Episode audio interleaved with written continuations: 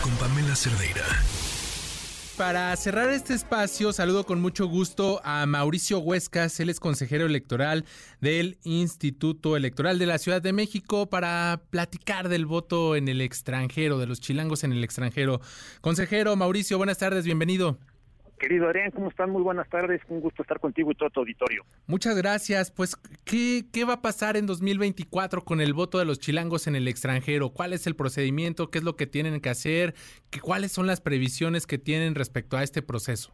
Gracias, querido Adrián. Pues fíjate comentarles que pues todas y todos tenemos en esta gran ciudad un familiar, un amigo que vive fuera de nuestro país y que justamente tenemos buenas noticias porque para este proceso electoral van a poder votar no solamente para elegir a la presidencia de la República, sino también la jefatura de gobierno y también poder votar por una figura de representación política que es un diputada o diputado migrante, que es una, es una diputación más en el Congreso de la Ciudad de México, que es votada solamente por las personas que radican en el extranjero y de esta suerte, pues bueno, pueden generar política pública, este, pueden generar iniciativas eh, de, leyes también que puedan representar los intereses, las preocupaciones e incluso, ¿por qué no?, atender aquellos agravios que tienen.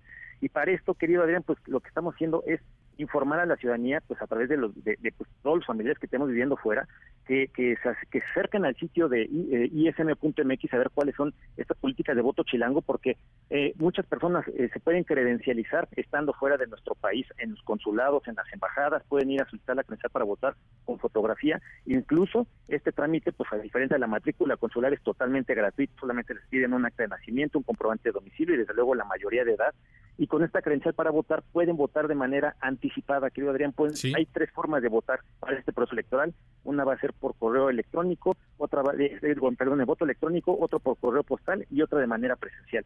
Y ojo, para las formas de voto anticipado, que es voto electrónico y voto por correo postal, pues habrá que hacer un registro anticipado para poder votar. Entonces, por eso les, la insistencia en que puedan participar a través de, esta, de este portal de voto chilango y conozcan todas las bases.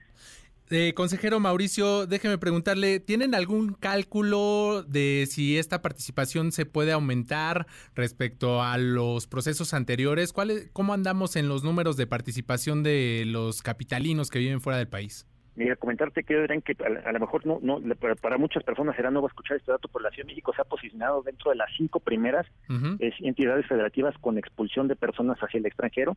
Hoy por hoy tenemos entre medio millón y un millón de personas viviendo fuera de nuestro país, de la Ciudad de México, Sí. y de este medio millón ya tenemos cerca de 120 mil personas credencializadas desde el extranjero, más las personas que llevan su propia credencial.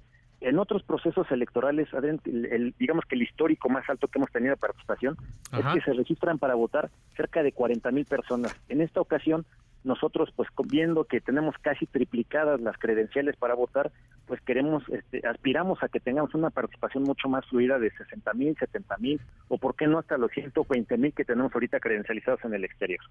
Pues, eh, consejero Mauricio Huescas eh, del Instituto Electoral de la Ciudad de México, le agradezco estos minutos y estaremos pendientes de este proceso que pues se extenderá hasta el próximo año. Sin duda alguna, querido Adrián, y pues invitarles a todas y a todos a que visiten el portal Voto Chilango del Instituto Electoral de la Ciudad de México. Ahí está la invitación, consejero. Hasta luego, buenas tardes. Hasta luego, muchas gracias. Noticias MBS con Pamela Cerdeira.